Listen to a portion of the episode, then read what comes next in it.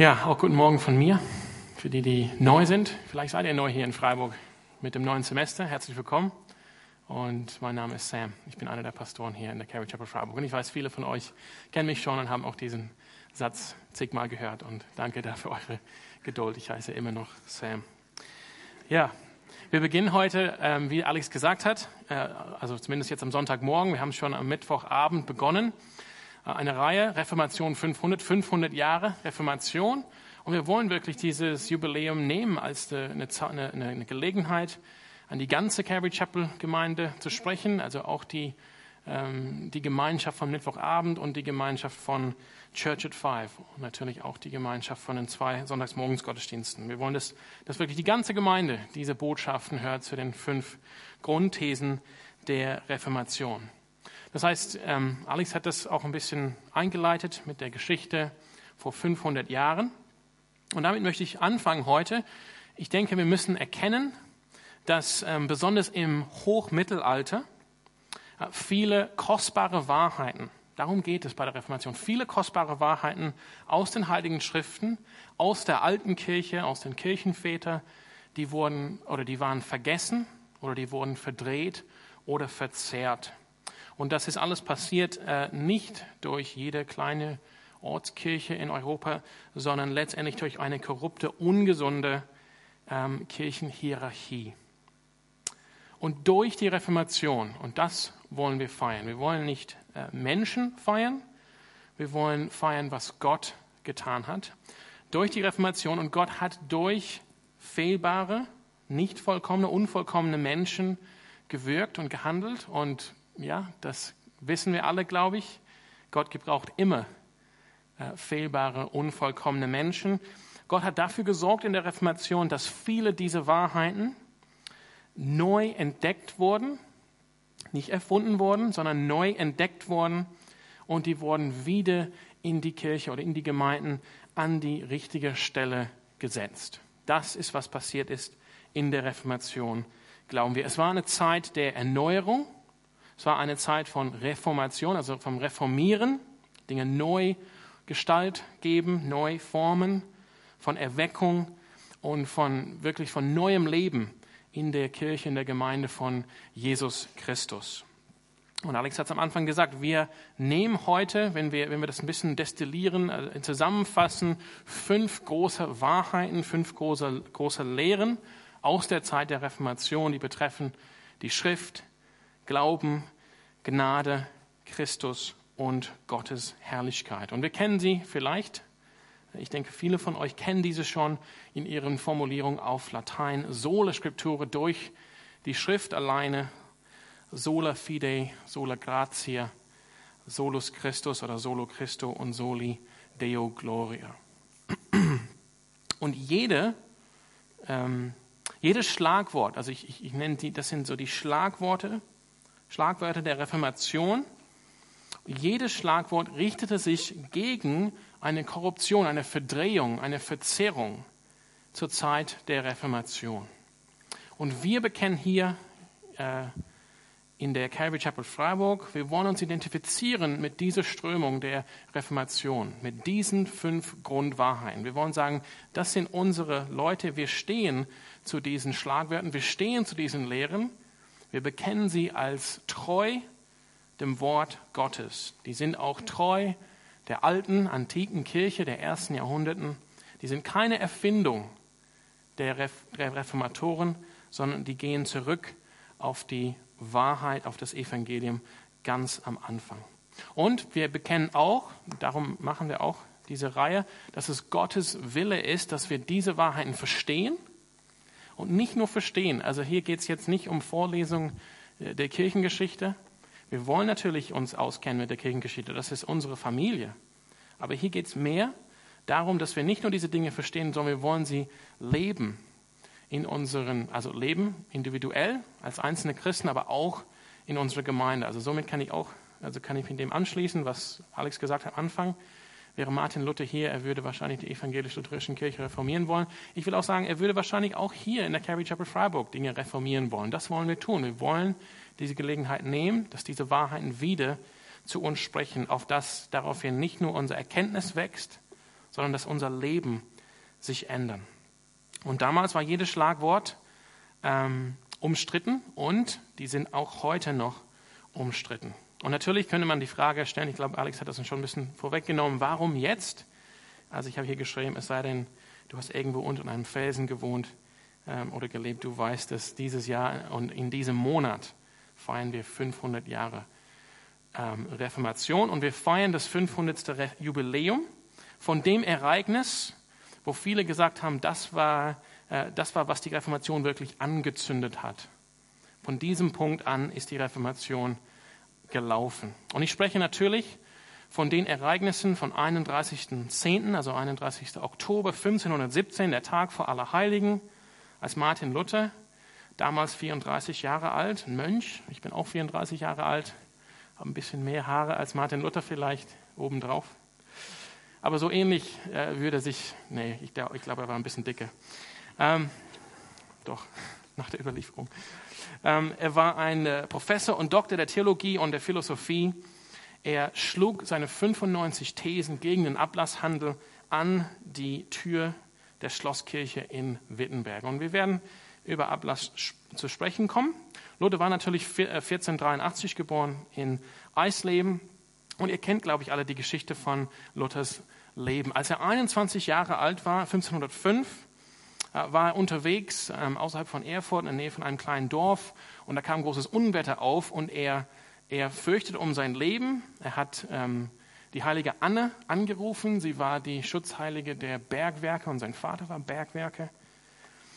Und er hat ihr versprochen, wenn sie sozusagen eine Fürbitte für ihn einlegt bei Gott, dass sein Leben äh, verschont wird, dann würde er sich, wird, wird, dann würde er sein Leben Gott ähm, hingeben, widmen. Und äh, diesem ist er auch treu geblieben. Kaum war er trocken, ähm, hat er an die Klostertür in Erfurt angeklopft bei den Augustiner und ist Mönch geworden. Und wenn wir jetzt zurückschauen, dann, sehen wir ab diesem Zeitpunkt, oder nicht nur, natürlich nicht ab diesem Zeitpunkt, aber hier schon kann man sehen, wie Gott beginnt, in Martin Luthers Leben zu wirken. Und das, das will ich euch sagen. Ich, ich, ich meine, sein ganzes Leben lang war Martin Luther, hatte ein Bewusstsein für die Realität von einem ewigen, lebendigen Gott. Das, das war ihm sehr, sehr deutlich. Ich denke, es gibt Leute auch in unserer Zeit, die dieses Bewusstsein haben. Und viele andere haben dieses Bewusstsein gar nicht. Aber für Martin Luther war das, was, was ihn immer begleitet hat, die, die, das Bewusstsein ähm, von, von sich selbst als Mensch, als kleiner Mensch, als sündhafter Mensch, als unvollkommener Mensch angesichts des ewigen, lebendigen, allmächtigen, heiligen Gottes. Ihr kennt vielleicht die Geschichte, als er 1507 ist er als Priester geweiht worden und sollte seine erste heilige Messe halten. Und als er die ähm, die Elemente, die natürlich nach katholischem Verständnis tatsächlich Leib Christi und Blut Christi sind, konnte er nicht mehr weitergehen mit der Messe. So, so ähm, überwältigt war er von Ehrfurcht. Und seine brennende Frage ist geworden in dieser Zeit, wie bekomme ich einen gnädigen Gott? Wie bekomme ich einen gnädigen Gott? Denn er hatte auch Angst vor Gott. In 1510 ging er nach Rom auf Pilgerfahrt und hat dort keine Antworten gefunden. Vielmehr hat, hat seine, seine Reise nach Rom sein Glauben erschüttert, auf jeden Fall sein Glaube an die Kirche dort. Er ist zu diesen heiligen Treppen gegangen, die heute immer noch stehen, gegenüber von der Lateranischen Kirche, vom Sitz des Bischofs von Rom, in Rom. Die Pilger gehen heute immer noch zu diesen Treppen. Er ist Treppe für Treppe, Treppe für Treppe hoch ähm, gekrabbelt, kann man sagen. Bei jeder Treppe hat er ein Vater unser gebetet, den Boden geküsst. Das sollte, das sollte die Sünden wegmachen. Sollte ihm Zeit ähm, sparen im Fegefeuer. Aber Luther hat nichts gespürt dabei und hat gefragt nach der Überlieferung, als er da oben angekommen war, woher weiß ich, dass das alles wahr ist? Und das ist so die wichtige Frage für uns heute, wenn wir Sola Scriptura anschauen. Woher weiß ich, dass das alles wahr ist? Luther war kein glücklicher Mönch. Ich kenne nicht so viele Mönche. Ich weiß nicht, ob es heute glückliche Mönche gibt, aber Luther war auf jeden Fall kein glücklicher Mönch. Er schrieb ähm, später, am Ende seines Lebens über diese Zeit folgende Worte. Ich aber, der ich mich so untadelhaftig auch als Mönch lebte, vor Gott als ein Sünder befand und ein sehr unruhiges Gewissen hatte, auch die Zuversicht nicht fassen konnte, dass er durch meine Genugtuung versöhnt werde. Ich liebte nicht den gerechten Gott, der die Sünde straft, ja, ich hasste ihn. Und wenn auch nicht mit, mit geheimem Lästen, so zürnte ich doch sicherlich mit gewaltigem Murren auf Gott. Also diese, dieses Bewusstsein, ich, elende Mensch, ich bin ein Sünde, angesichts einem heiligen, allmächtigen Gott, das hat Luther, man könnte fast sagen, wahnsinnig gemacht. Das war seine brennende Frage. Wie bekomme ich als elende Sünde einen barmherzigen Gott? Woher weiß ich, dass meine Sünde weggetilgt ist, wenn ich diese Treppen da hochkrabble? Im Oktober 1517, wie ihr wisst, hat er seine Thesen an die Schlosskirchentür geschlagen und das, das richtet sich gegen Ablasshandel. Und natürlich, das ist das Datum, ähm, was uns ähm, auch den Anlass gibt, dass wir diese Reihe jetzt machen. Aber es war nach Luthers eigener Zeitrechnung erst zwei Jahre später, 1519, dass er endgültig zu dem Punkt gekommen ist, wo er das Evangelium, so wie wir das Evangelium verstehen und verkündigen, was für uns selbstverständlich war, hat, Luther hat jahrelang, ihr, ihr merkt schon, 1505 ist er ins Kloster gekommen, erst 1519 ist er, wir würden sagen, durch Gottes Führung durchgedrungen zu einem Verständnis des Evangeliums. Und das natürlich nach Überlieferung in dem, in dem äh, Turm zu Wittenberg, wo er, wo, er, wo er endgültig verstanden hat, was Gottes, ähm, äh, was Gottes Evangelium war nach Römer 1, 17. Also ich, ich werde jetzt nicht Römer 1, 17 lesen, viele von euch kennen das vielleicht, aber einfach damit ihr das, das wisst. Aber heute beginnen wir mit der ersten Wahrheit, mit dem ersten Schlagwort der Reformation, Sola Scriptura durch die Schriften alleine. Aber ich will kurz nach vorne schauen, damit ihr diese Beziehung äh, oder dieses Verhältnis sehen könnt. Die, die Frage der Sola Scriptura ist letztendlich die Frage der Autorität. Wer oder was hat entscheidende Autorität über den Christen? Über dich. Wer oder was? Für, für Martin Luther sein Erkenntnis von Gott gegeben des Geschenks oder, des, des, oder der Gabe des Glaubens in Christus aus Römer 1.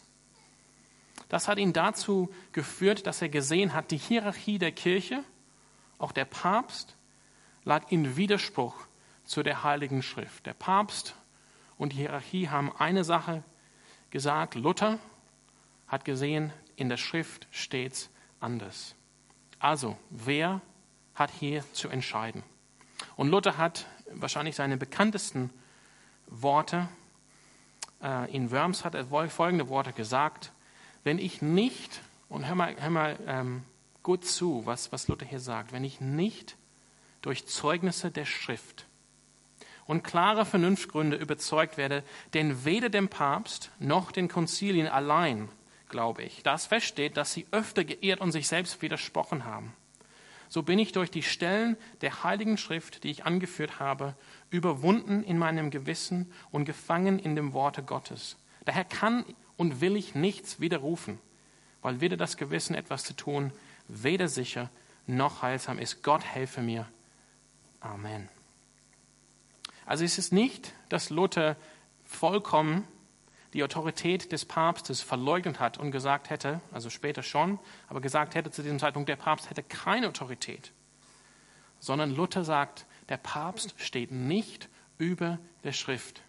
Wenn die Schrift was sagt und der Papst sagt was dagegen, dann muss der Papst sich der Schrift unterordnen. Und das bringt uns zur Sola Scriptura. Was haben die Reformatoren damit gemeint? Was bedeutet Sola Scriptura? Wir wollen uns jetzt Sola Scriptura anschauen, was, ist, was diese Lehre, was diese Wahrheit ist, was sie nicht ist, und dann schauen, was heißt das für, für uns. Also ich habe hier, ich habe eine Definition von Sola Scriptura äh, mitgebracht. Das ist sozusagen, wenn man jetzt die, die ganze Lehre der Reformatoren jetzt zusammennimmt bei dieser Frage. Sola Scriptura heißt, dass die Bibel die Schriften, das Wort Gottes.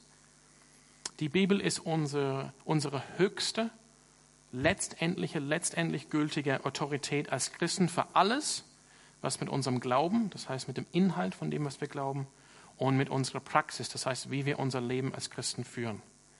Das heißt, die Bibel ist die höchste Autorität für uns als Christen, für alles, was unseren Glauben und unser Leben betrifft. Das heißt, oder was heißt das? Das heißt, es gibt keine höhere Autorität, auf die wir uns berufen können. Keine andere Quelle der, der Autorität irgendwo anders, die in irgendeiner Weise auf dem gleichen Niveau, auf dem gleichen Level steht mit der Heiligen Schrift. Tradition, was auch immer wir darunter verstehen, Tradition, ähm, vielleicht die Überlieferung aus der alten Kirche oder die Tradition, dass wir hier vorne eine rote Couch haben. Tradition, Vernunft, unsere individuelle äh, Interpretation oder Auslegung der Schrift, unsere, auch unsere subjektive Erfahrung, die wir machen. Keine von diesen Autoritäten, keine von diesen Dingen stehen über der Heiligen Schrift oder auf dem gleichen Level mit der Heiligen Schrift. Alle unterordnen sich der Heiligen Schrift. Das heißt, in, äh, das heißt, die Heilige Schrift entscheidet über die Gültigkeit, über die Wahrheit von diesen Dingen, von der Tradition, von unserer Vernunft, von unseren individuellen Interpretationen, wie wir vielleicht meinen, Dinge verstanden zu haben, und auch über unsere Erfahrungen im Leben.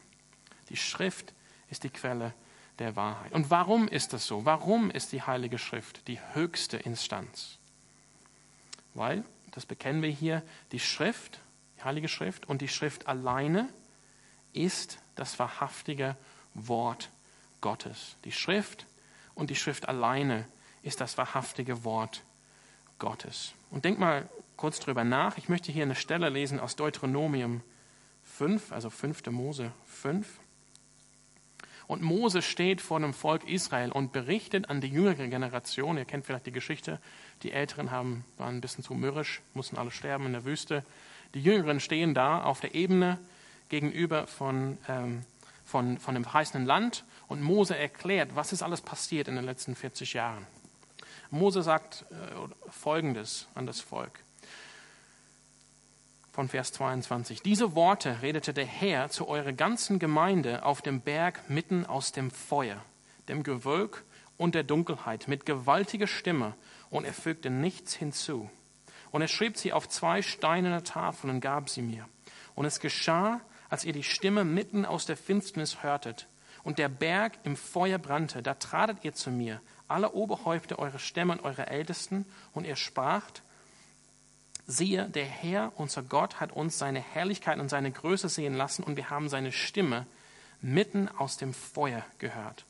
Heute haben wir gesehen, dass Gott mit den Menschen redet und sie am Leben bleiben. Und nun, warum sollen wir sterben? Denn dieses große Feuer wird uns verzehren. Wenn wir die Stimme des Herrn unseres Gottes noch weiter hören, so müssen wir sterben. Denn wer von allem Fleisch könnte die Stimme des lebendigen Gottes mitten aus dem Feuer reden hören? wie wir und am Leben bleiben. Tritt du hinzu und höre alles, was der Herr unser Gott reden wird, und du sollst uns alles sagen, was der Herr unser Gott zu dir reden wird, und wir wollen darauf hören und es tun. Die Schrift und die Schrift alleine ist das wahrhaftige Wort Gottes. Und so wie ähm, Deuteronomium uns berichtet, damals die ältesten Oberhäupter des Volkes Israels, so wie sie reagiert haben, auf das Wort Gottes, auf die Gegenwart Gottes. Ich, ich meine, genauso hat es auch Martin Luther getan. Diese Ehrfurcht hat er vor Gott und vor dem Wort, was aus Gottes Munde gekommen ist.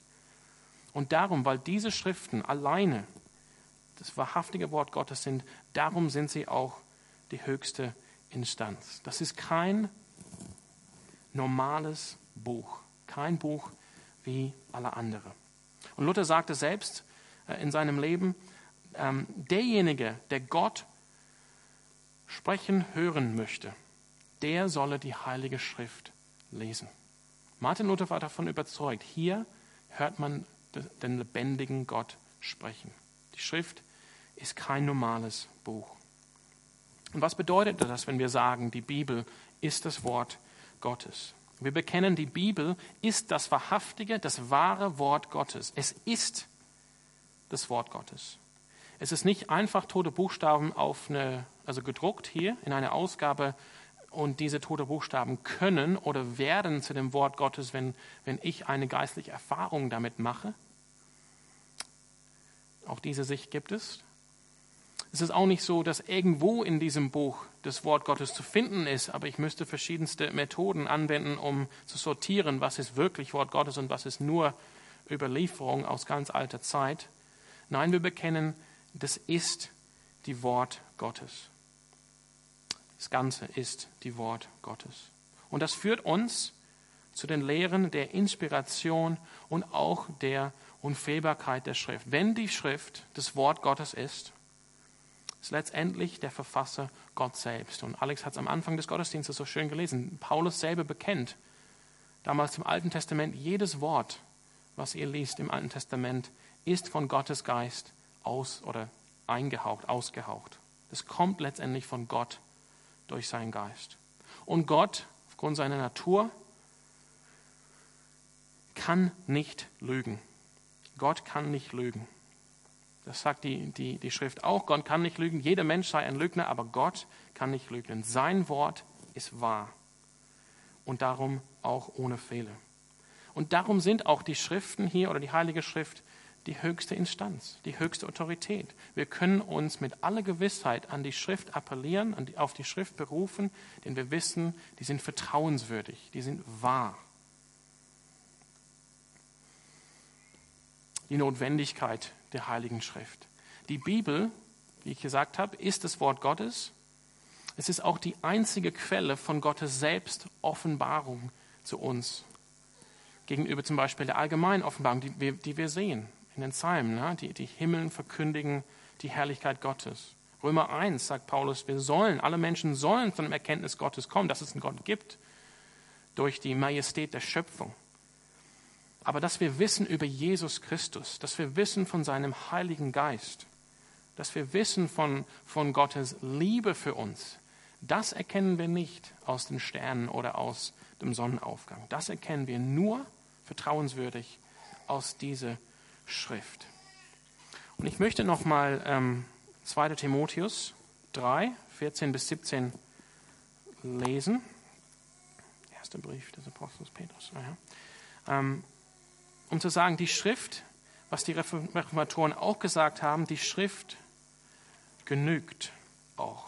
Das ist auch eine, ein, ein tolles Wort, ein Trost für uns.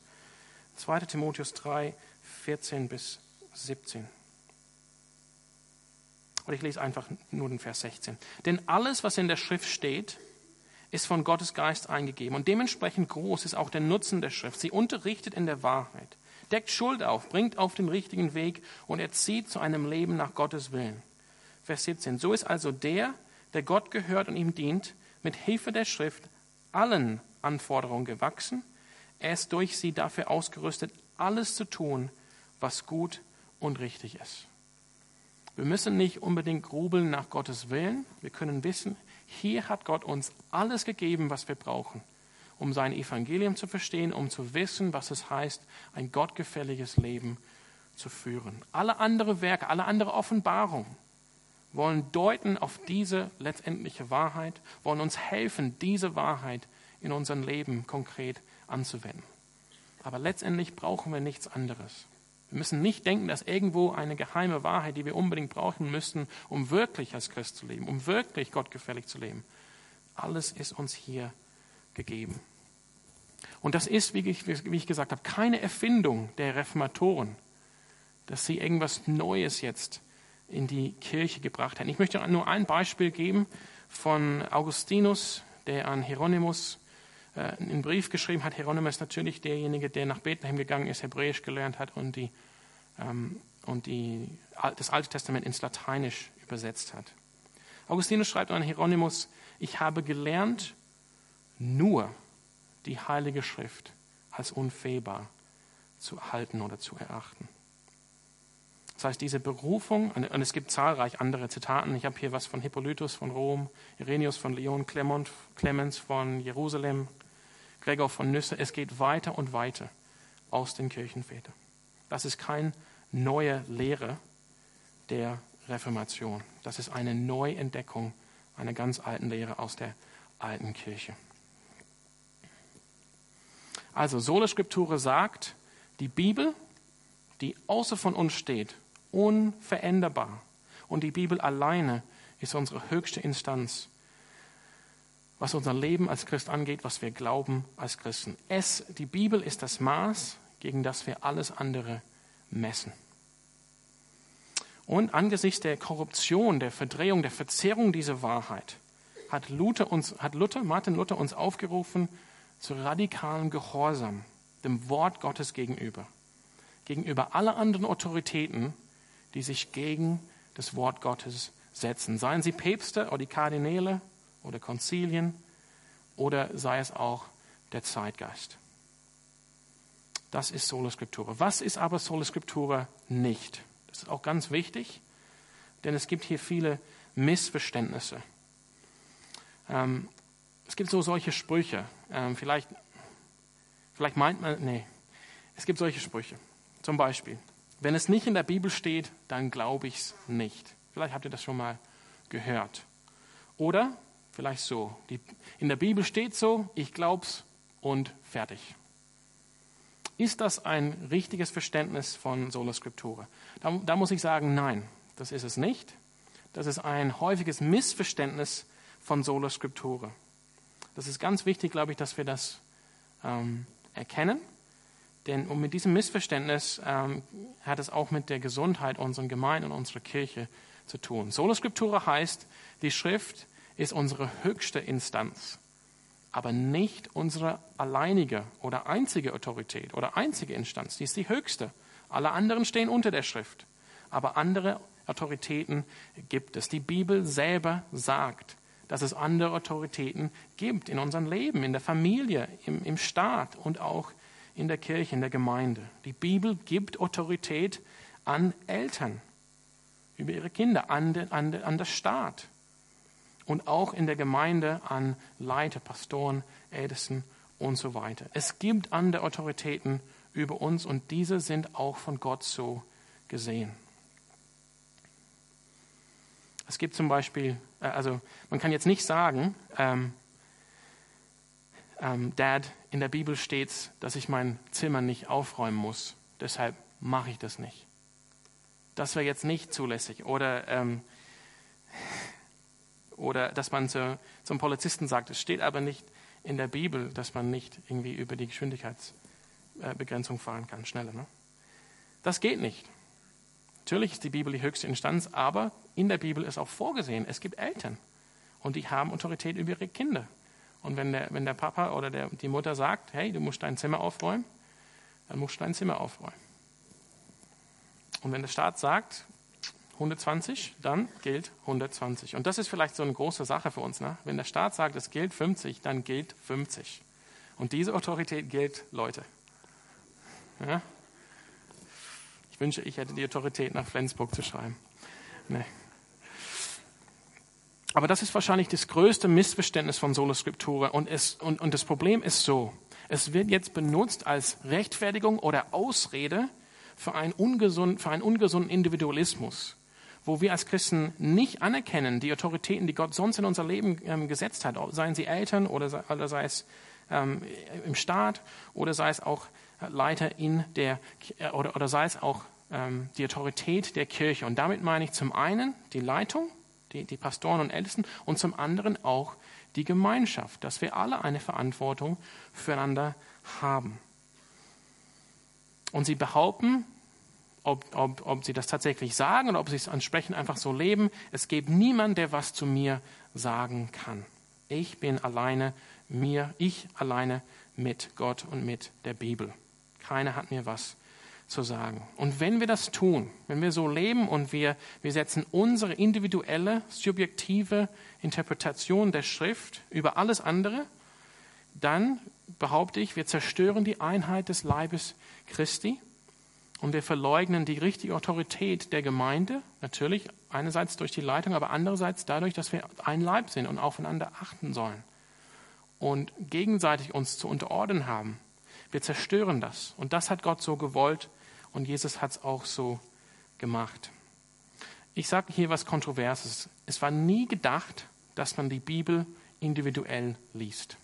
Es war nie gedacht, dass man die Bibel individuell liest. Damit meine ich nicht, äh, du, du sündigst, wenn du zu Hause deine Bibel aufschlägst. Überhaupt nicht. Wir wollen das. Aber wir sehen aus der frühen Kirche, alle Briefe im Neuen Testament, die sind gerichtet an Gemeinden, an Gemeinschaften. Die wurden in der ganzen Gemeinschaft gelesen und die fanden Anwendung in dem gemeinsamen Leben der Gemeinde. Und durch das gemeinsame Lesen, dadurch äh, gelangt man auch und bleibt man auch in der Wahrheit. Wenn jeder für sich äh, die, diese Schrift nimmt und irgendwo in die Wüste geht oder in sein Zimmer, dann passieren nicht gute Dinge. Das ist, weil das ist nicht von Gott gewollt. Und ihr werdet äh, finden, wenn ihr in die Geschichte schaut, viele der, der Sekten, die im 19. Jahrhundert entstanden sind, sind genau so entstanden, wo Leute sich entfernt haben aus der Gemeinschaft und haben darauf beharrt, meine äh, Interpretation, mein Verständnis ist die richtige. Und das ist das Schade, wenn, wenn wir in diesen Weg gehen, äh, letztendlich hat das nichts mehr mit Sola Scriptura zu tun, sondern es geht darum, ähm, meine Autonomie als individuellen Gläubigen auf höchste Instanz zu setzen. Die Schrift war nie gedacht, dass wir die Schrift in einem Vakuum interpretieren, für uns alleine vollkommen abgetrennt von der Gemeinschaft von Gottes Volk. Und ich möchte auch an der Stelle sagen, das ist auch, ähm, das ist auch was Pastorales da. Ich habe nicht wenige Leute begegnet, die voll Angst ziemlich jede Woche leben, weil sie immer denken, sie sind nicht heilig genug oder sie sind keine guten Christen oder die schaffen es nicht, ähm, zu leben, so wie Gott will. Wir sind immer geplagt. Bin ich wirklich errettet? Bin ich wirklich bei Gott? Und ich würde sagen, auch in diesem Fall ist das eine Art Drehung von Sola Scriptura. Sie berufen sich auf oder, oder sie berufen sich entweder auf manche Stellen in der Schrift und lassen sich nicht korrigieren durch die Gemeinschaft, oder sie berufen sich letztendlich auf ihre Gefühle und setzen ihre Gefühle oberhalb der Heiligen Schrift. Und das gute Wort, was wir sagen können, ist, es kommt nicht auf deine Gefühle an. Es kommt letztendlich nicht darauf an, wie du dich fühlst. Es kommt darauf an, was Gottes Wort sagt. Wenn Christus spricht, das Wort Gottes, was so mächtig war, dass es diese ganze Schöpfung aus dem Nichts in die Existenz gerufen hat. Wenn dieses Wort, dieses Machtwort spricht, wenn Christus sagt, ich vergebe dir, dann hat nichts mehr, dann, dann, dann, dann ist es egal, de facto, wie ich mich fühle. Was stimmt? Das Wort Christi. Das Wort Christi. Sola Scriptura. Scriptura, also die Schrift, steht auch über unsere Gefühle. Also Sola Scriptura, wir haben gehört, was es ist, was es nicht ist. Ich möchte einfach sehr kurz jetzt ähm, durchgehen, was heißt das für uns? Ich denke, wenn wir erkennen, dieses Wort oder dieses Buch ist kein normales Buch, das ist wirklich die Worte, die aus Gottes Munde kommen, von unserem heiligen, allmächtigen Gott. Wir haben dieses Bild von dem Feuer, von der Wolke auf dem Berg Sinai. Wir sollen, glaube ich, dieses Wort lieben. Wenn dieses Wort wirklich äh, wahr ist, vertrauenswürdig ist, es gibt so etwas Schönes an wahre, vertrauenswürdige Dinge. Und dann möchte ich einfach ganz kurz aus dem Psalm lesen, Psalm 119, ein Psalm, was ähm, immer wieder ähm, dieses Thema nimmt, wie schön, wie vertrauenswürdig Gottes Wort ist. Dort heißt es zum Beispiel, Vers 14, dein Wort, äh, sorry, Vers 105, dein Wort leuchtet mir dort, wo ich gehe. Es ist ein Licht auf meinem Wege. Oder Vers 97, wie lieb habe ich doch dein Gesetz, den ganzen Tag sinne ich darüber nach. Deine Zusagen sind für mich wie Gaumenfreuden, ja, sie sind süßer noch als Honig. Wir sollen Gottes Wort lieben.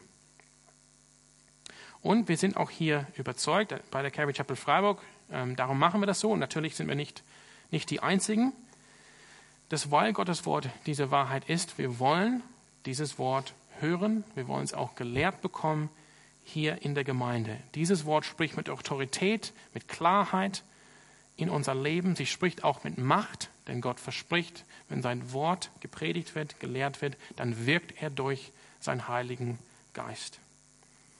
Und wir sagen auch, das ist genug. Wir müssen nur die Schrift predigen. Die Schrift hat alle Anweisungen, die wir brauchen, um gottgefälliges Leben zu führen. Ich muss hier nicht äh, Zeitungen oder Zeitschriften aufführen, weil ich nichts zu sagen hätte aus der Schrift. Die Schrift genügt. Und wir wollen Acht geben auf die Schrift. Ihr seht hier, am Sonntagmorgen funktioniert es, in unserer Gemeinde hier auf der Bühne steht kein Altar, sondern es steht hier die Kanzel. Und die Kanzel soll heißen, in, in, in, der, Mitte von dieser Gemeinschaft steht die Autorität des Wortes Gottes. In Matthäus 4, Vers 4 möchte ich auch vorlesen, wo Jesus selber aus Deuteronomium zitiert. Ihr kennt die Stelle, aber ich möchte es. Matthäus 4, 4. Stimmt, nur Neues Testament, ne? Ganz am Anfang gehen. Matthäus 4,4, wo er in der Wüste in die Versuchung gebracht wird, sagt Jesus, sorry, ich bin in Markus.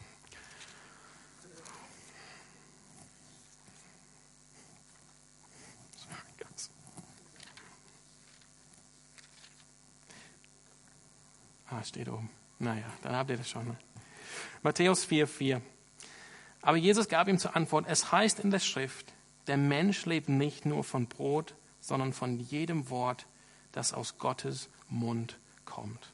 Also Jesus zeigt hier, unser geistliches Leben ja, ist gesund, wenn wir, wenn wir täglich, würde ich gerne sagen, das Wort Gottes aufnehmen in unser Leben. Er macht hier das Bild.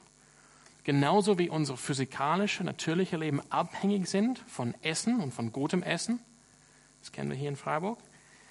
Genauso wichtig ist es für unser geistliches Leben, dass wir wirklich das Wort Gottes aufnehmen. Und dass, dass Jesus, indem er das sagt hier, gibt er uns das Beispiel. Jesus in dem Moment, wo er in Versuchung geraten war, oder wo er in Versuchung sorry, geführt wurde, er kannte sich aus mit Gottes Wort. Und er hat das Wort bereit für die Situation. Genau wie Paulus uns das ermutigt in Epheser 6, dass wir die Waffenrüstung Gottes anziehen, nämlich dass wir auch das Schwert führen, das Schwert, was Gottes Wort ist. Das heißt, wenn wir darauf verzichten, Gottes Wort aufzunehmen, regelmäßig, ist es genauso schädlich, wie wenn wir verzichten auf gutes, gesundes Essen für unsere Leibe und Körper. Also die, das sind die Implikationen. Wir wollen Gottes Wort leben.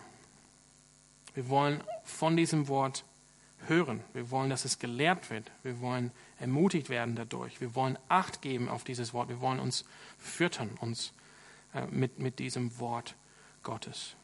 Ich will einfach sagen, die Herausforderung, eine Herausforderung und dann machen wir Schluss. Ich sehe die Herausforderung heute, natürlich einerseits, ja, wenn wir unsere Gefühle über das Wort Gottes setzen, dann können wir lange Zeit leben voll in Ungewissheit.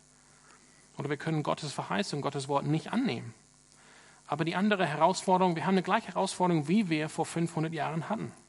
Damals hat Martin Luther gesehen, der Papst, die Hierarchie der Kirche im Mittelalter, hat das Wort Gottes widersprochen, hat sich über das Wort Gottes gesetzt. Und ich denke auch in dieser Zeit, es gibt ähm, Einflüsse in der Kirche, die jetzt Dinge über das Wort Gottes widerstellen. Andere Quellen, andere Autoritäten, andere Weisheiten, andere Theorien. Und das ist die Herausforderung auch in unserer Zeit. Wir müssen uns überlegen, bin ich da, stehe ich da in Gefahr, andere Dinge über die Autorität der Schrift zu stellen? Letztendlich die Schrift zu relativieren für mich. Ich, ich muss nicht so leben, ich muss dem und dem nicht nachkommen. Gott hat nicht wirklich gesagt, weil ich gesagt habe, ich berufe mich auf diese Autorität. Und die gibt mir die Ausrede, dass ich das Wort Gottes an dem Punkt nicht gehorsam sein muss. Und das ist die Herausforderung an euch heute Morgen. Was ist deine Autorität? Einerseits.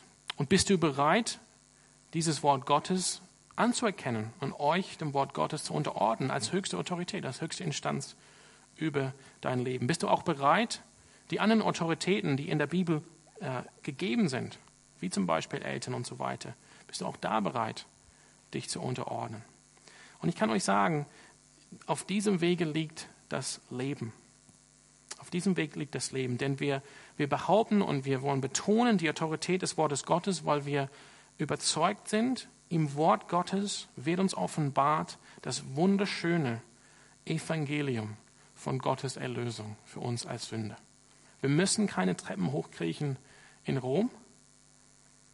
Wir müssen nicht auf Pilgerfahrt gehen. Wir müssen keinen Ablass kaufen. Wir haben hier in dem Wort Gottes das klare Evangelium.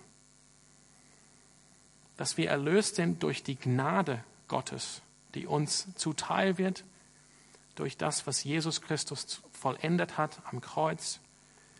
Und dass wir dieses Geschenk bekommen durch den Glauben, dass wir an Jesus glauben, dass er wirklich der ist, der er sagt, der er ist. Und dass diese ganze Geschichte darauf deutet, letztendlich, dass alle Ehre an Gott geht. Also ich möchte euch ähm, ermutigen heute Morgen, wenn die Bibel Gottes Wort ist, lass uns wirklich darauf acht geben. Lass uns Zeit nehmen, die Bibel, das Wort Gottes zu lesen. Lass uns anfangen, jetzt neu vielleicht in dieser Reformationszeit die Bibel, das Wort Gottes, das war die Quelle des ganzen, des ganzen Dings da in der Reformationszeit, zu lesen. Warum fangen wir dann nicht an, gemeinsam die Schrift zu lesen? Wenn das dir viel ist, alleine und du vielleicht nicht verstehst, dann nimm das, ähm, was der Heilige Geist dich anbietet. Komm mit anderen Christen gemeinsam zusammen und lest gemeinsam in seinem Wort. Es ist so machbar, wirklich. Es ist so machbar. Am Ende, dieses, am Ende dieser Zeit, wenn wir sehen, ähm, ja, vielleicht am, am jüngsten Tag, wie viel Zeit wir alle, keine Ahnung, auf Instagram oder Facebook verbracht haben, dann wird schon sichtbar sein, dass es auf jeden Fall machbar war, das Wort Gottes zu lesen. Und es lohnt sich. Es lohnt sich, dieses lebendige Wort zu lesen. Amen.